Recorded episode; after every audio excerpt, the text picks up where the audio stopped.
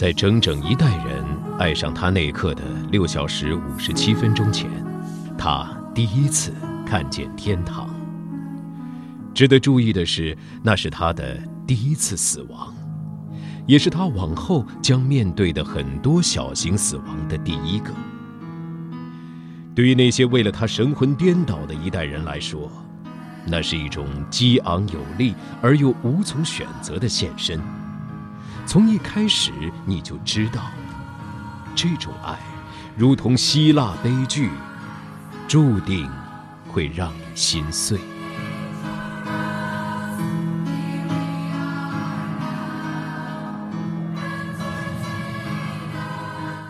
一九九二年一月十二号。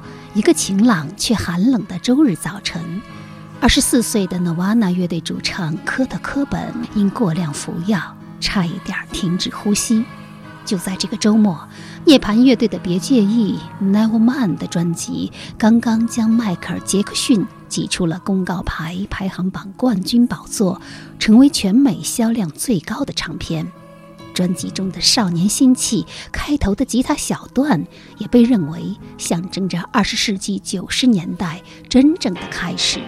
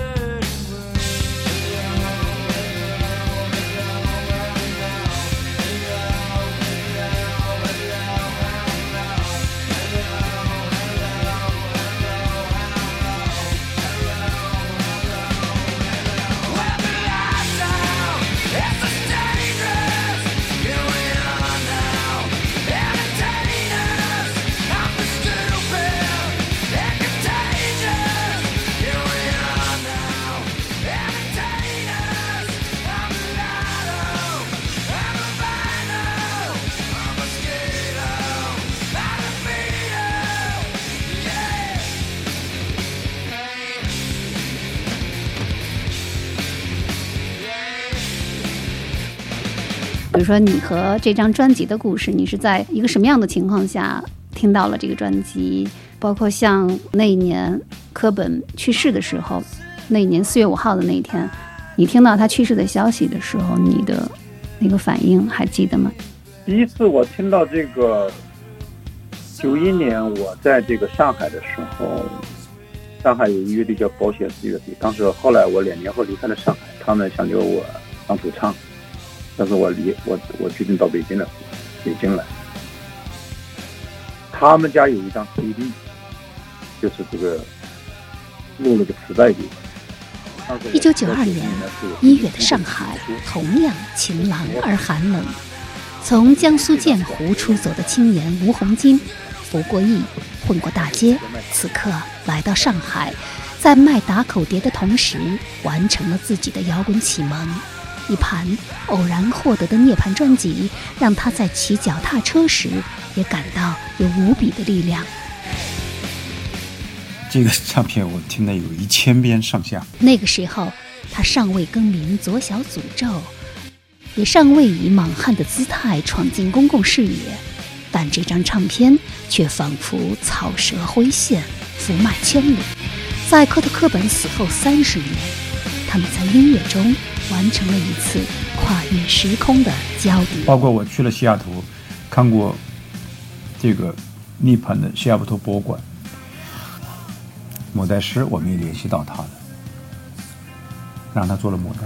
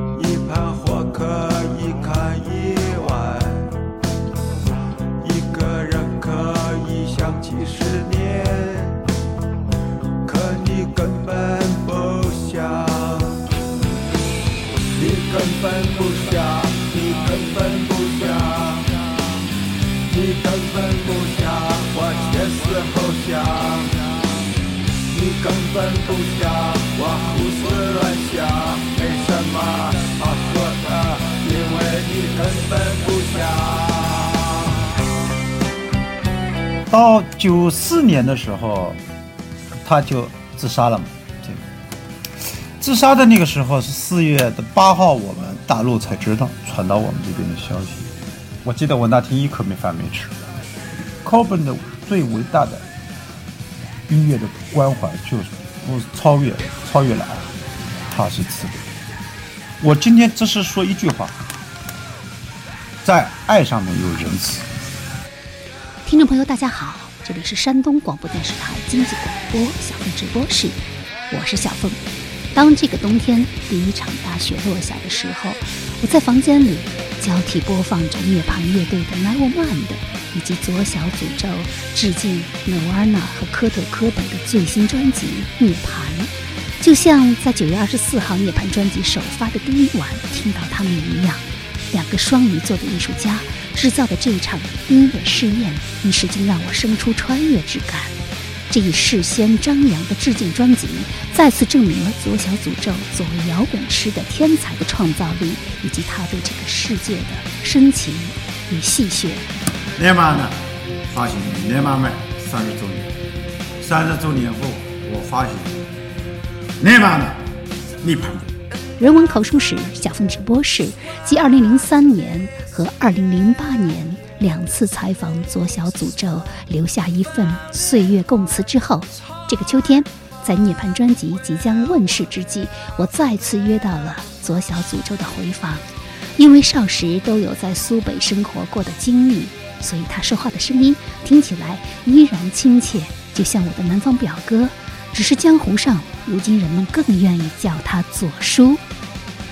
我预想，这该是一场和多年前一样热闹异常、舌灿生花的采访，却不想左叔给我立下了两条规矩：一则语速要慢，二则不许插话。Hello，左叔，有没你电话不是很好用，你讲话慢点。我什么时候讲话快了？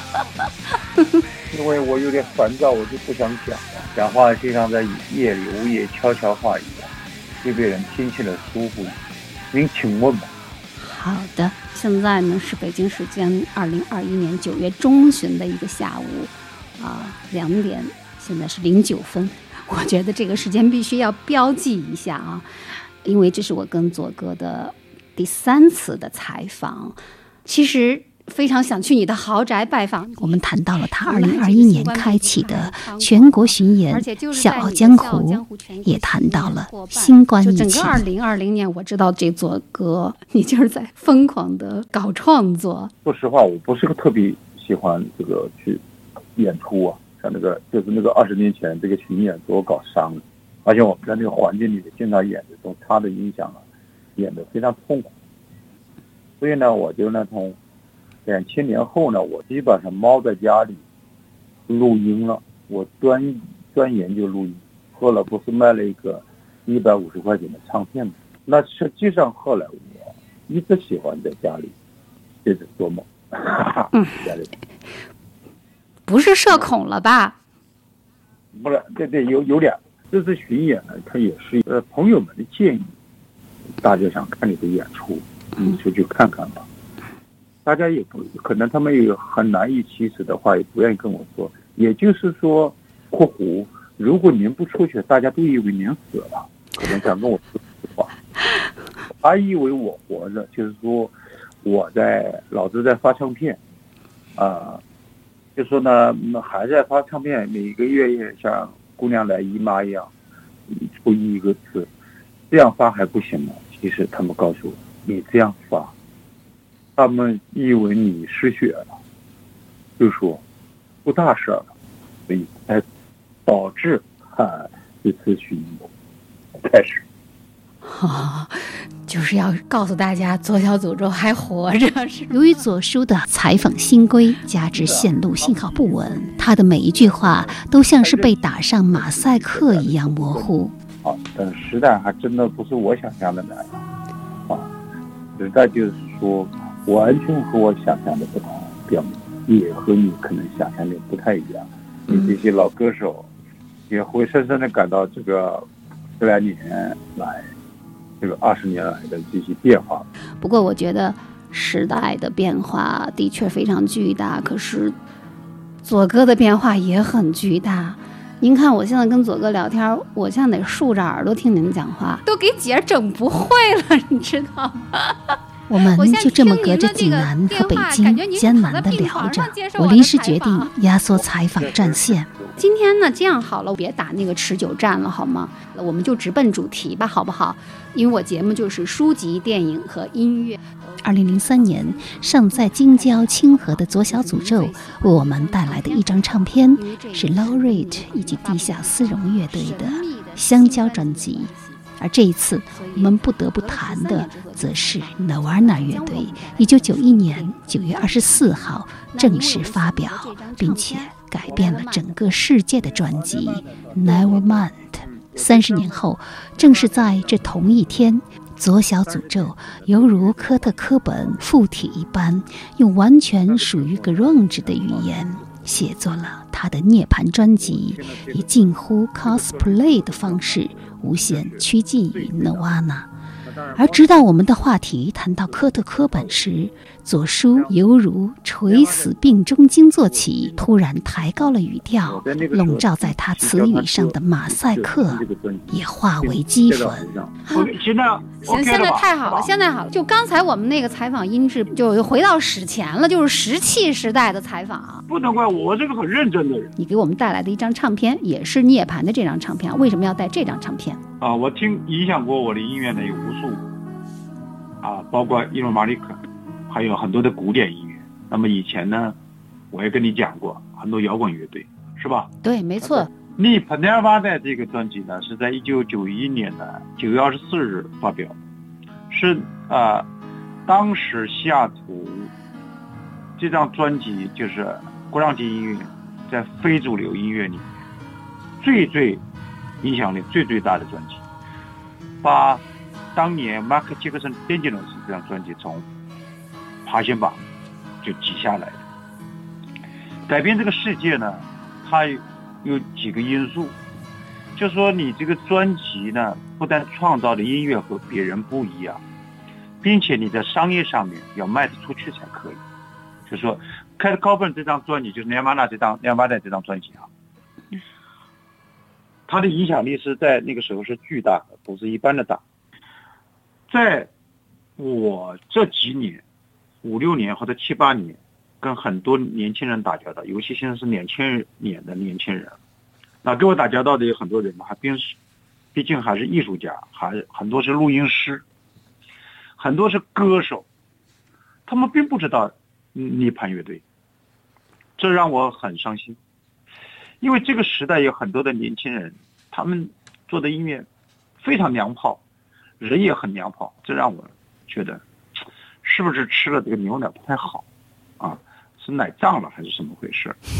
还是尿尿不湿裹多了？对，这个当小时候没有晒过，是睾丸是什么有问题了？就是让我就想了很多，所以他们的让我有时候我跟他们在一起，就代沟非常大，啊，我是一个无比承认代沟的人，嗯，哎，很多人都认为自己年轻很很年轻，我觉得我在二十岁的时候觉得我已经很老。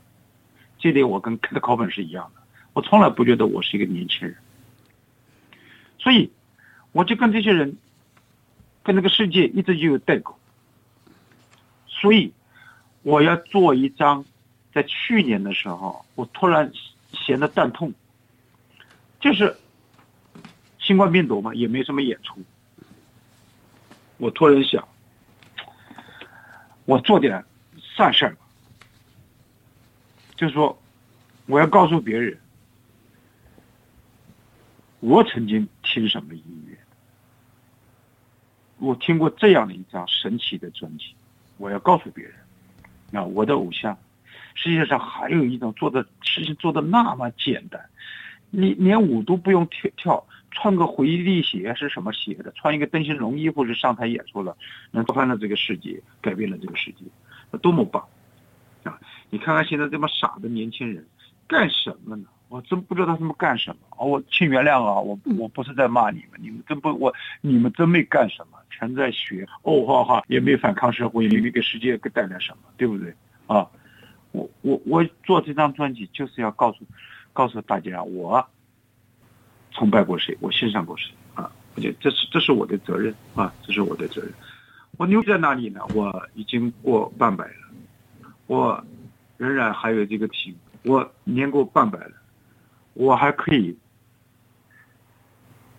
唱出这个声音，我相信这个声音，去听吧，啊，这个声音不是谁都能唱出来的，好吗？呃，年轻人要好好学一学。我可以提问了吗？你不用提问，你可以自问，我可以自问自答。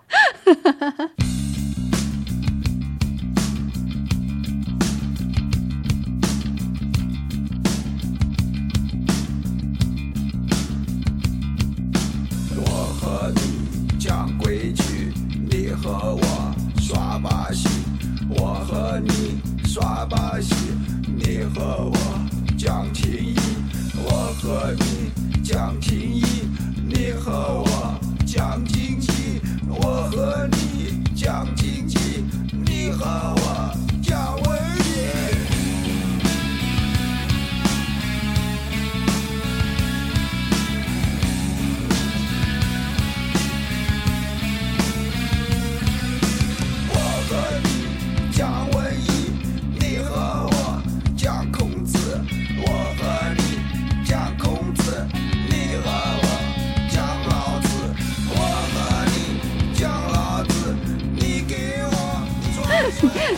您刚刚说了，这个声音是有可能科特·科本他即使活到现在，他也很难再发出的一种声音，是吗？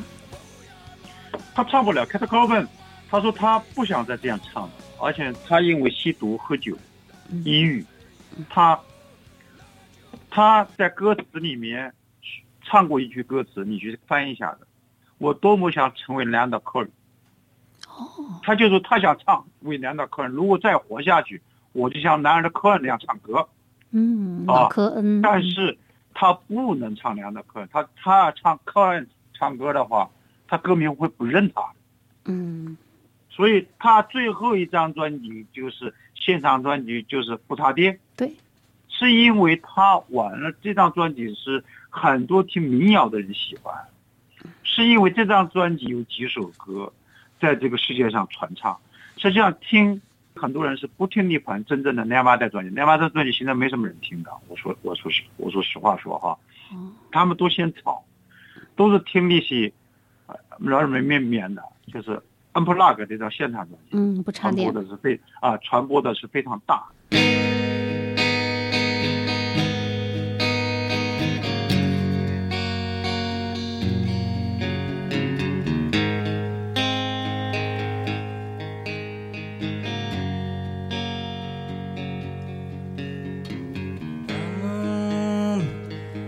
better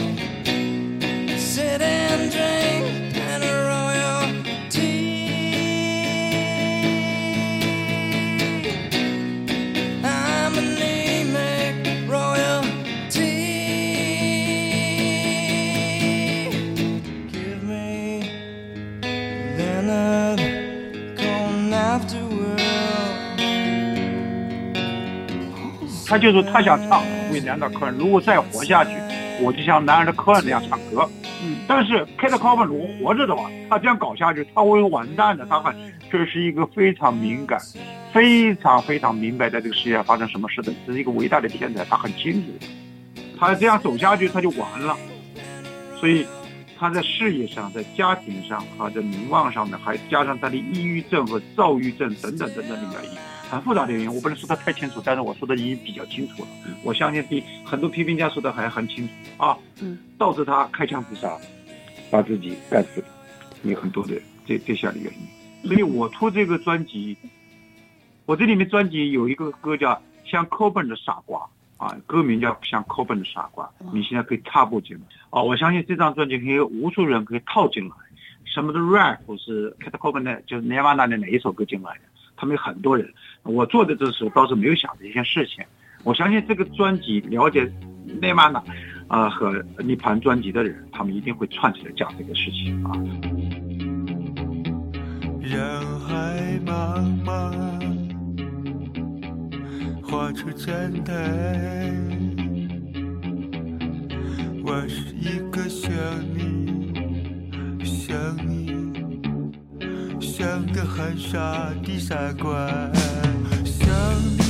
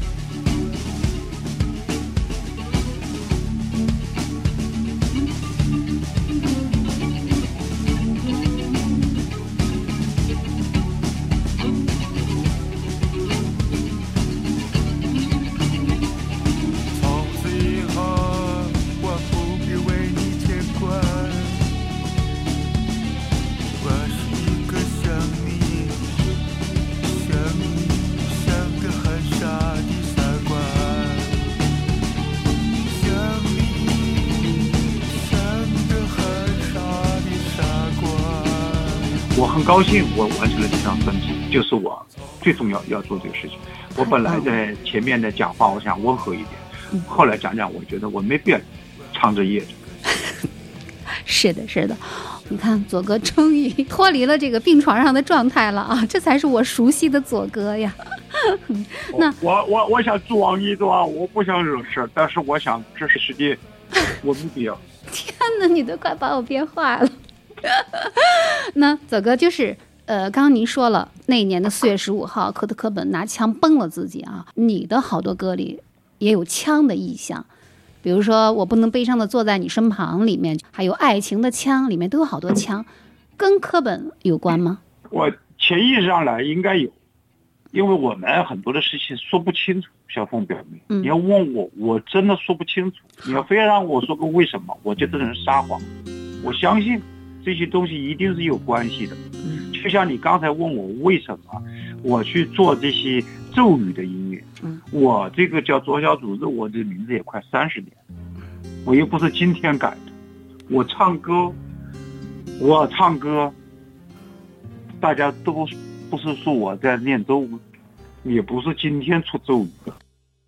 那个枪被你扔了，我也没有说我用不上那玩意儿，我需要它去杀某个人。在昨天，我不能悲伤地坐在你身旁，我不能悲伤地坐在你身旁。当我推开那扇门，想看看永恒荣光的壮景，那没有他们说的使用阶梯。然而我又不能。悲伤地坐在你身旁，我不能悲伤地坐在你身旁。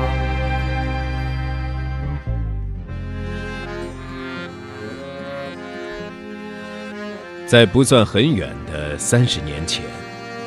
我听了一个封面是光腚男婴儿在蓝色的水下想要抓鱼钩上的美钞的专辑，它的名字叫《Never Mind》，它深深地感染了我，感动到我的内心，流进了我的血液。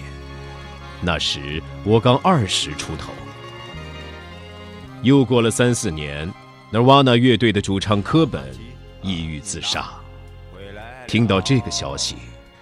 我一整天都没有进食，也导致后来我写了很多有关枪的歌曲。二零二零年，人类开始经历巨大的疫情，而科本的粉丝，我，也半百了。是时候了，我需要做一张致敬我偶像的专辑。尽我所能，告诉现在喜欢音乐的年轻人，去听听 Nirvana 乐队的音乐。他们的音乐是那么的纯粹、真实、有力、慈悲。我也希望借此机会，告诉所有的朋友，即使你的人生遇到再不堪、再想不通的事儿，也不要自杀，绝不要自杀，一切都会过去的。正如这张专辑的名字《涅槃》一样，我爱科本，我爱涅槃，我爱你们，也感谢每一个听到涅槃的人。二零二一年九月二十四日，左小诅咒。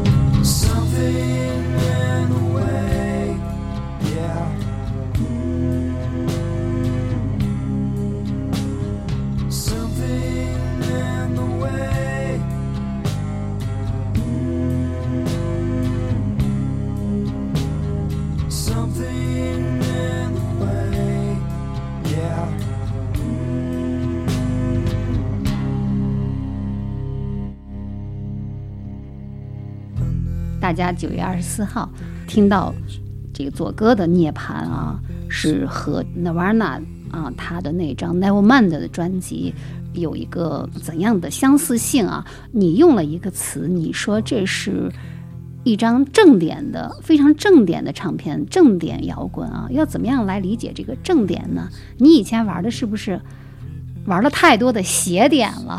怎么样来理解正点这两个？正点摇滚呢，就是说啊、不是像地下之龙，也不是像得到，也不是像逆盘的音乐。逆盘音乐是在当年是非主流，对在今天是可能会称之为土窑啊，啊，听明白了吧？有可能对，因为他当时跟那个主流摇滚其实是完全不一样的。主流摇滚就是像枪花呀、Metallica 啊那种重金属的东西啊，像像马克杰克森是主流摇滚。对，麦当娜他的音乐，他是非主流音乐，但是今天我为什么他说是正点摇滚呢？时代不同了，在十多年前，中国有个跑调歌手叫左小诅咒，纷纷受到打压，纷纷调侃在微博上，对吧？说唱歌怎么这么的？现在今天有几个人在说，在说的人都嫌自己土，都不好意思，都去装着听我的音乐，觉得标高自己的艺术品味，是吧？但今天没有人谈我跑调的事，谈我跑调是就是谈谈就不好意思再谈了。底下有人跟说你还在谈这事啊，马上就不好意思再谈了。哥们早就离掉了。对呀、不是咱们就说了，就说你曾经的先锋，就今天就不是先锋了；曾经的另类这个呃年妈呢，今天就是土窑了，啊，我不知道这个词用的准不准啊。也许涅槃的音乐在今天是土窑啊，可以归为土窑的啊，就三大件的。对，对不起，你能做到吗？你前天也做不着涅槃的音乐，你扒也未必能扒出这种精神出来。所以呢，小孩们学学吧，这是这是我的责任啊。我们在这个世界上待得好就待一百年啊，是吧？我们人过半百了，也也去做一点什么事儿呢？就是我的我我还在做我年轻时候该做的事，不是说我现在年纪大了，我我啊我我我我我在家做做这种刚才你说的音乐，我才不是呢，我嫌它痛，我跟你说。那左哥既然是一张致敬的专辑，而且名字就叫涅槃，那你是如何就是在完全不同的创作当中来无限的趋近于涅槃和科的科本？就你怎么样？因为所谓致敬专辑嘛，就是我们一定要在你的专辑里能够辨认出科本的面容来，对不对？所有的致敬都是这样。比如说马尔克斯的那个《百年孤独》那个开场白，如果你致敬他的话，那就一定是呃多年以前啊，怎么怎么怎么样，一定要是这样的一个开场。那我想就是，比如说我们在听你的专辑的时候，会不会也会像不停的遇到了那个熟人一样，遇到了科本一样的要去向科本点头致意呢？我们在跟你点头致意的同时，也在向科本点头致意呢。就这种相似性，你怎么样去做到它？哦，在这个三十年期间，有古典音乐呀、包括有很多很多的音乐，我在网上看过，像翻唱过这个涅槃的音乐，啊，就是向他致敬的，每时每刻都有，对都是翻唱的，啊，都是翻唱的，也许有原创向他致敬的，也有很也有，不可能没有，但没有在我的世界里出现啊。但是呢，迄今为止，我不是吹牛，就是真有我这样的一个人在东方啊，在西方也不一定有。就是我能够做了一张专辑，你一听就是涅槃的音乐，我专辑改叫涅槃，我一听也叫涅槃，啊，就是呢，这方方面面面我都做到了啊，只要你一听就是，为什么你就听吧啊，现在插播涅槃歌曲，你放一下给他们听就行了，好不好？好，啊。I'm so happy cause today found my friends in my head. I'm so ugly, that's okay cause so are you.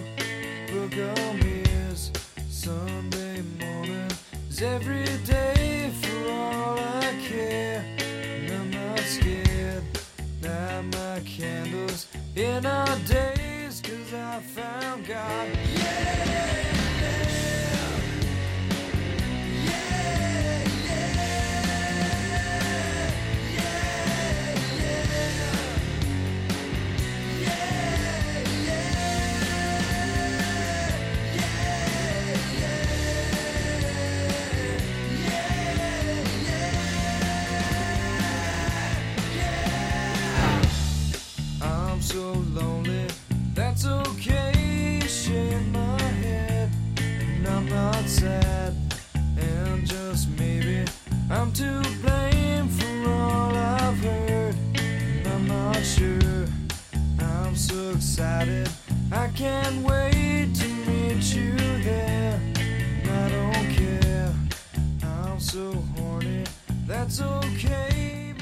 不吹牛啊，我如果说吹牛，我吹了很多年，对吧？后来我的吹的牛呢都实现了，那怎么叫吹牛呢？这个事儿，啊，对吧？我从来，也就是说，我从来没吹牛。在这个世界上，那个有一种在自古远古以来，自古以来就有一种精神，就叫吹牛。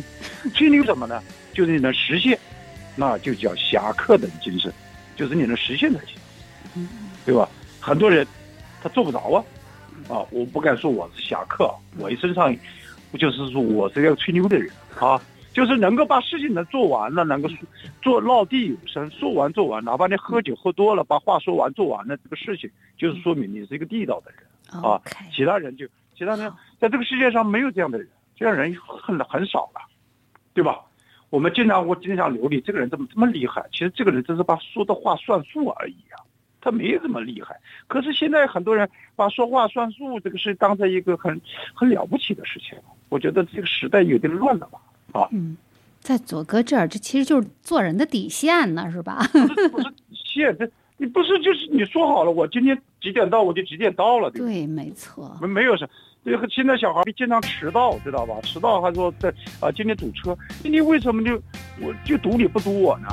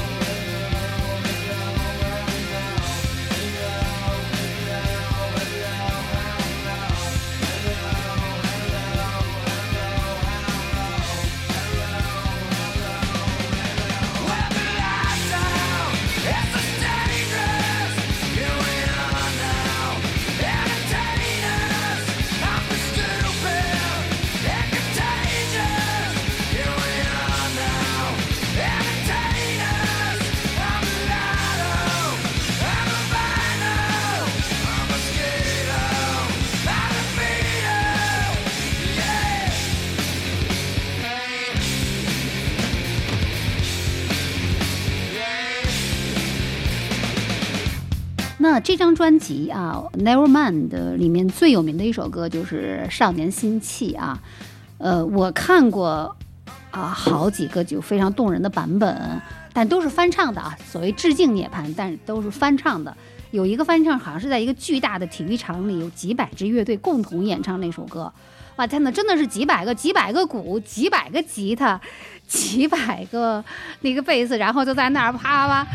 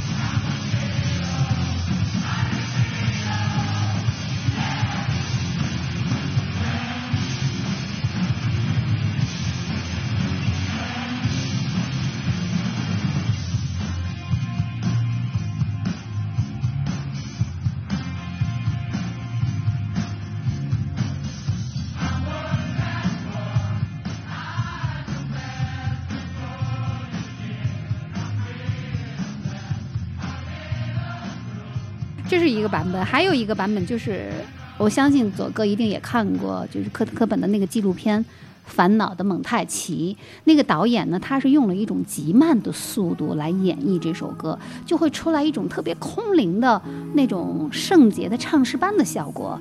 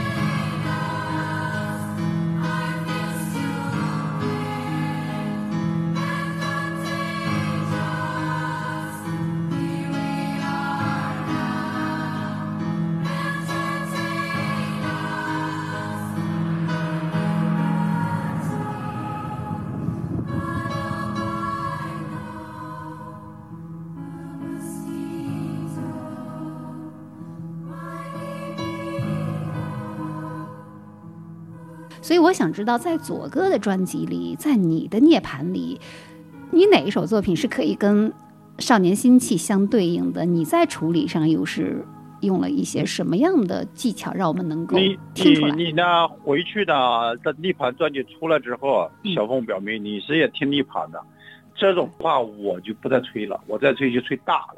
你把我这张专辑听完你就知道了，好不好？嗯呃就我就不能再说了啊！我不能说了，因为这个专辑听完了你就知道了，因为说的没有意义，说他没有唱的好啊 啊！我一能够做到那一点呢，我干嘛还要在那在在那瞎白痴？没没没没有意思。哎呀，对不起，这个纪录片我没看，你把链接发给我一下。好，我们在这个涅槃发布会这个三十周年这个年华代这个纪念日上面嗯，我发这个专辑，然后呢来也会来这个人，来一个叫古典音乐的介斯的，介斯介斯乐队的这样的，这唱啊唱这个涅槃的歌的。啊。我们那天在那个呃这个也有在那个九他的这个九霄九霄俱乐部，嗯那天呢是要有待跟我们领头做一个纪念南湾代三十周年的活动，嗯。正好是这样的纪念涅槃专辑的这个我做的这么专辑也发布。嗯。啊。我们希望这个中国很多的年轻人热爱音乐的人，你们不是说热爱摇滚乐的人，热爱音乐的人，你们去听听涅槃的音乐。涅槃的音乐是无尽的影响啊，不是说你非要听摇滚乐再去听。世界上没有音乐，什么摇滚乐，什么电影音乐，什么嘻哈，没有什么之分的。只要是好音乐，它是一个特别特别好的音乐，你们一定要去听，好不好？啊，好我，希望大家去听这个音乐，不是说它是因为摇滚乐就好啊，嗯真的，OK，太棒了，太棒了，好不好？Come as you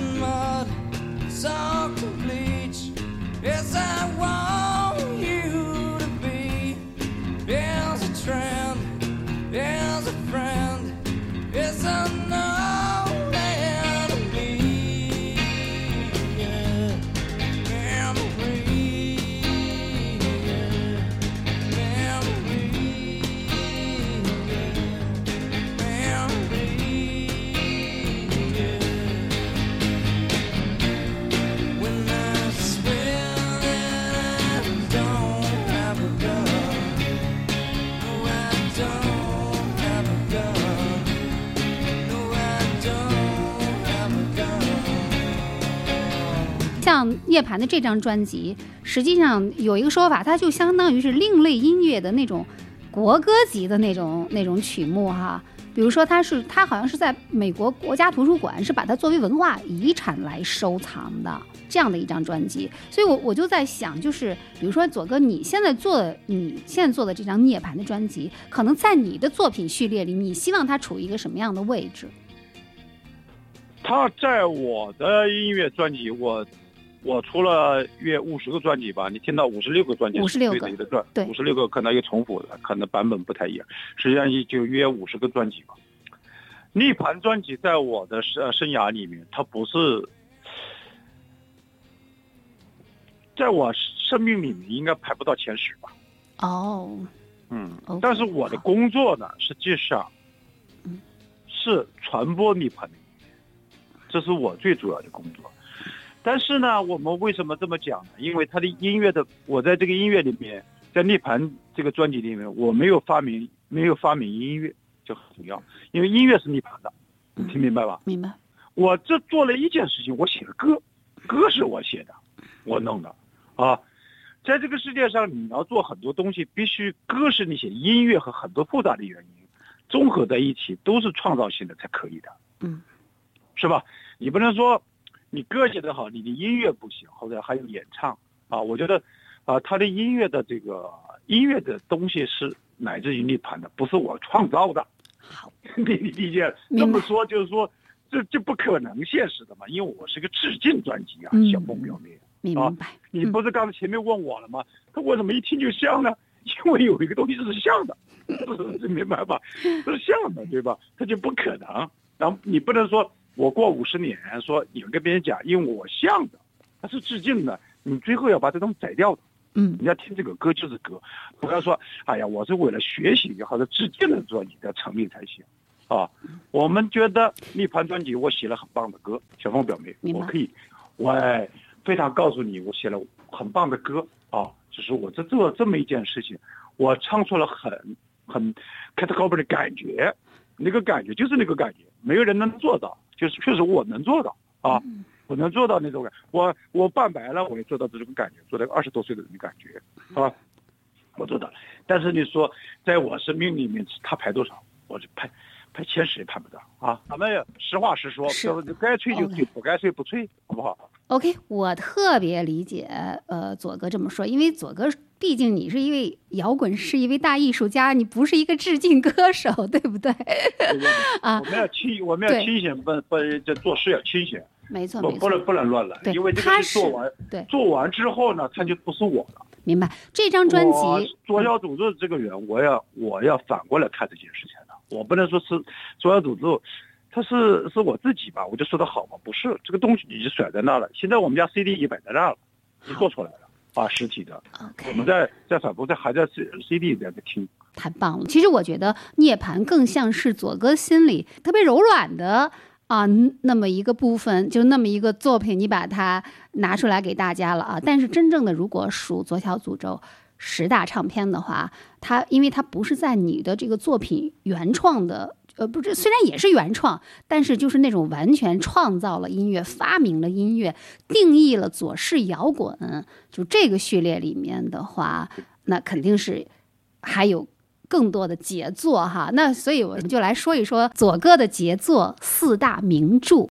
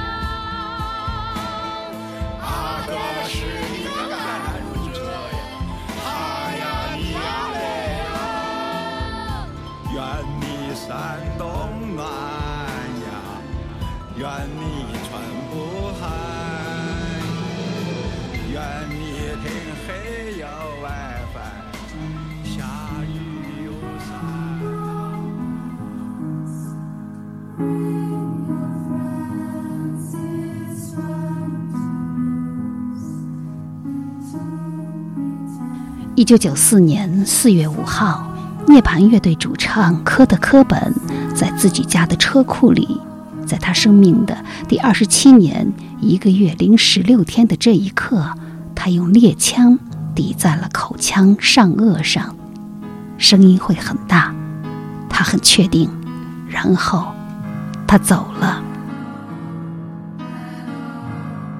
僧侣们念着经，六岁大的科本与科特尼的女儿弗朗西斯科本，把父亲的骨灰撒在麦克莱恩溪中，骨灰随着流往下游的溪水消散了。说到底，这的确也是一个合适的安息之处。科特在奥林匹亚找到了真正的艺术灵感，在距离溪流不到五英里的地方。他曾整日待在一间破破烂烂的、闻起来像兔子尿似的小公寓里写歌，那些歌会比科特以及他内心深处最黑暗的恶魔都活得更长。让这片水土和空气与他的遗骸紧紧相连的，还有另一块命运的碎片和一小段往事。越过小山，不到十英里之外。是麦克莱恩溪以及这片区域所有溪流的源头。那里坐落着华盛顿山脉的一部分，即黑山。在那里，多年前，一个年轻的家庭在第一股寒流来袭之后，一起滑雪橇。他们开着卡马洛车，穿过两车道的公路，经过一个叫波特的伐木小城。一路上了一座叫毛顶山的小山丘。车上坐着妈妈、爸爸和一个有着和弗朗西斯科本一样湛蓝色眼睛的六岁男孩。那个男孩最喜欢的就是和家人一起滑雪橇。在从阿布丁开到这里的一路上，他一直恳求父亲开快点儿，因为他已经等不及了。卡马洛车在毛顶山山顶附近停下来时，小男孩从车里冲了出去，抓起他的灵活飞鸟雪橇，开始从山顶往下滑。他一路俯冲，好像自己能让时间停止。在山脚下，他戴着露指手套，向家人挥了挥手，脸上露着温暖的。大大的笑容，蓝眼睛里闪烁着冬日的阳光。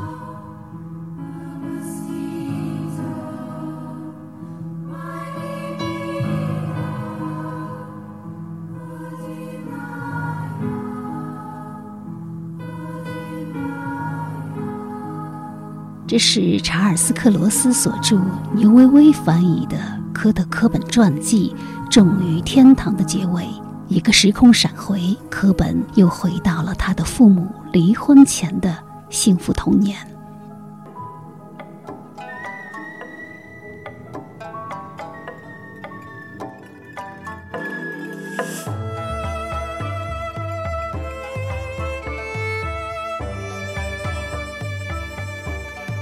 那个时候，只比科本小三岁的中国孩子吴红金。则很少看到大雪。他是在河里度过了自己的少年时代。出生在苏北建湖的一个水上工人家庭的他，父亲是船老大，母亲是船工。从小，他跟随父母在长江上漂泊。朝霞升起的时候，江豚成群跃出水面的景象壮丽而梦幻。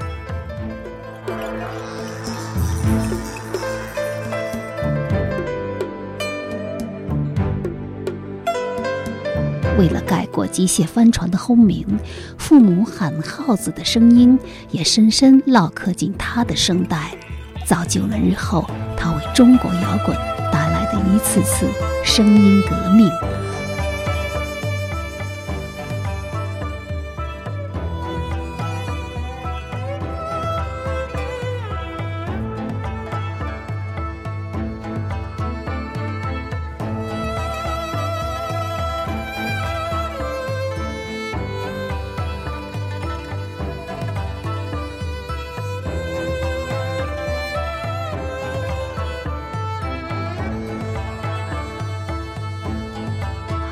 朋友，在左小诅咒作曲、吕思清小提琴独奏的这首《恩惠之光》中，本期小凤直播室左小诅咒访谈关于涅槃就进行到这里。下周我们继续约会左叔，听他谈谈属于他的杰作——四大名著。